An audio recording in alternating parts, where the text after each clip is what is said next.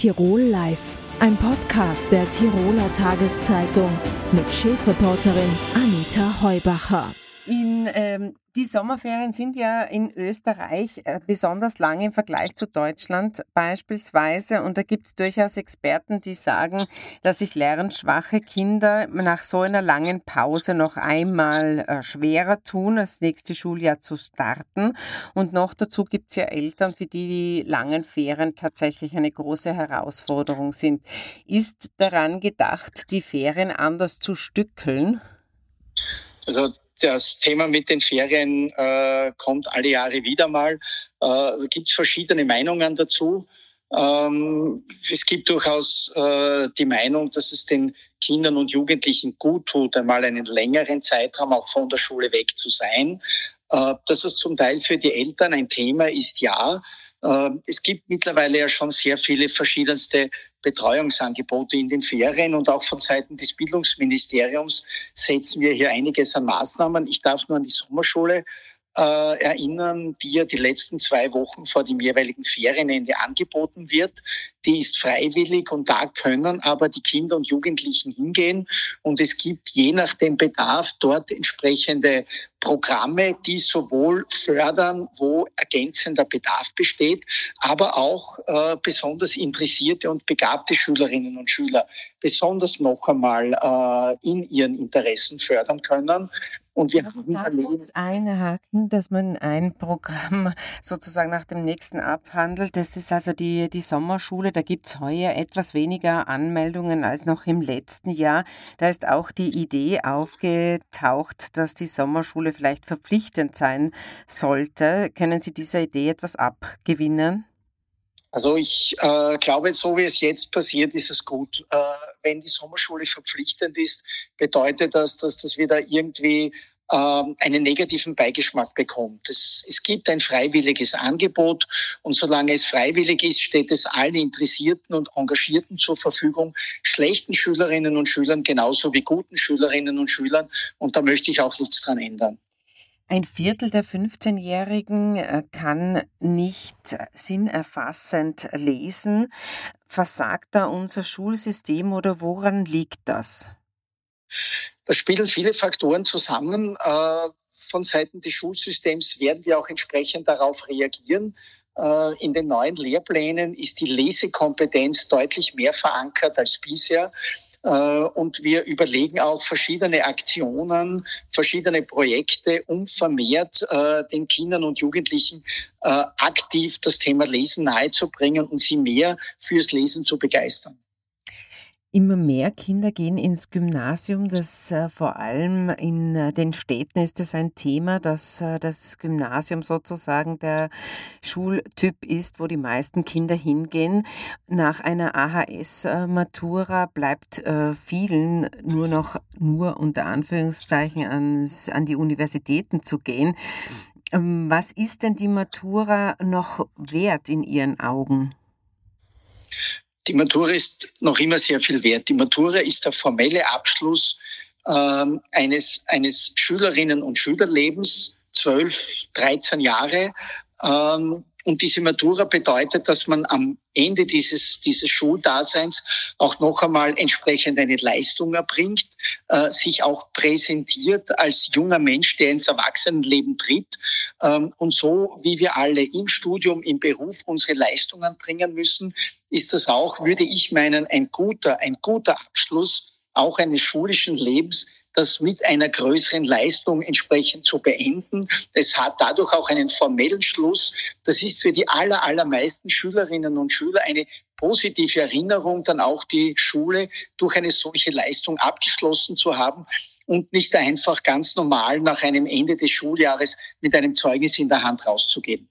Aber jetzt haben wir am Arbeitsmarkt äh, das Problem, dass es an Facharbeitern fehlt und wir haben eine sehr große Steigerungsrate bei den Akademikerquoten.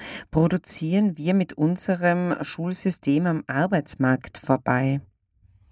So, wenn man sich die, die Quoten ansieht, so ist Österreich äh, hier sicher nicht unter den Vorreitern. Im Gegenteil, es wurde immer wieder auch kritisiert, dass die Akademikerinnen und Akademikerquote in Österreich niedrig ist. ich, ich halte nichts von diesen Quoten. Faktum ist, wir haben einen Mangel an Arbeitskräften ähm, auf allen Ebenen. Im akademischen Bereich denken wir an die Ärzte und Ärztinnen, denken wir an die Lehrerinnen und Lehrer, genauso wie bei den Fachkräften. Das, worum es geht, ist, dass in allen Bereichen junge Menschen die Möglichkeit haben, eine berufliche Erfüllung zu finden. Es muss nicht äh, eine Matura sein. Es gibt genauso sehr, sehr gute Möglichkeiten, in einen Lehrberuf zu gehen. Und ich denke, äh, wir werden mehr noch ähm, die, die Vorteile eines Lehrberufs auch den Menschen nahebringen. Ähm, und da gibt es ja einige gute Initiativen.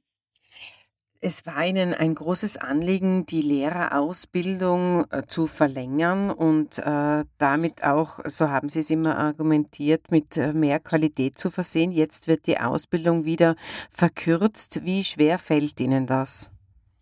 Also das war nicht mein Anliegen, sondern vor, vor etwa zehn Jahren hat damals der Gesetzgeber beschlossen, die Lehrerinnen und Lehrerausbildung um ein Jahr zu verlängern. Ähm, es gab gute Argumente dafür, es gab aber auch durchaus Zweifel. Äh, und nach zehn Jahren war es gut an der Zeit, darüber nachzudenken, ob die Lehrerinnen und Lehrerbildung in der Form noch immer aktuell ist, ob das Angebot, wie es gemacht wird, auch Sinn macht und ich habe sehr, sehr viele Gespräche mit Expertinnen und Experten geführt, mit auch Vertreterinnen und Vertretern der Universitäten und pädagogischen Hochschulen. Und es kam eigentlich von allen oder von sehr, sehr vielen Seiten äh, die, die Empfehlung, und ich sehe das genauso, äh, für die Sekundarstufe wieder auf ein fünfjähriges Studium zurückzugehen. Und da gibt es sehr gute Argumente dafür. Man kann das Studium durchaus straffen. Man kann die Praxisanteile entsprechend anders betonen. Ähm, diese Entscheidung äh, beruht auf einem sehr intensiven, langen Diskussionsprozess und ist durchaus eine gute. In Tirol wird es so sein, dass im Herbst alle äh, Posten besetzt werden können. Zumindest zeigt sich da die Bildungsdirektion sehr optimistisch. Wie groß wird denn der Lehrermangel bundesweit sein und wird man alle Lehrerposten besetzen können? So, wir werden äh, den Bedarf ähm, an Lehrerinnen und Lehrerstellen auch heuer wieder abdecken können. Wir haben einzelne Bereiche, äh, wo wir mehr Lehrerinnen und Lehrer brauchen, wo dieser Bedarf noch nicht völlig gedeckt ist. Wir haben einzelne Regionen, wo dies schwieriger ist. Im Großen und Ganzen äh, werden wir aber den Bedarf abdecken können und die Maßnahmen, die wir gesetzt haben, das merkt man auch, die greifen gut.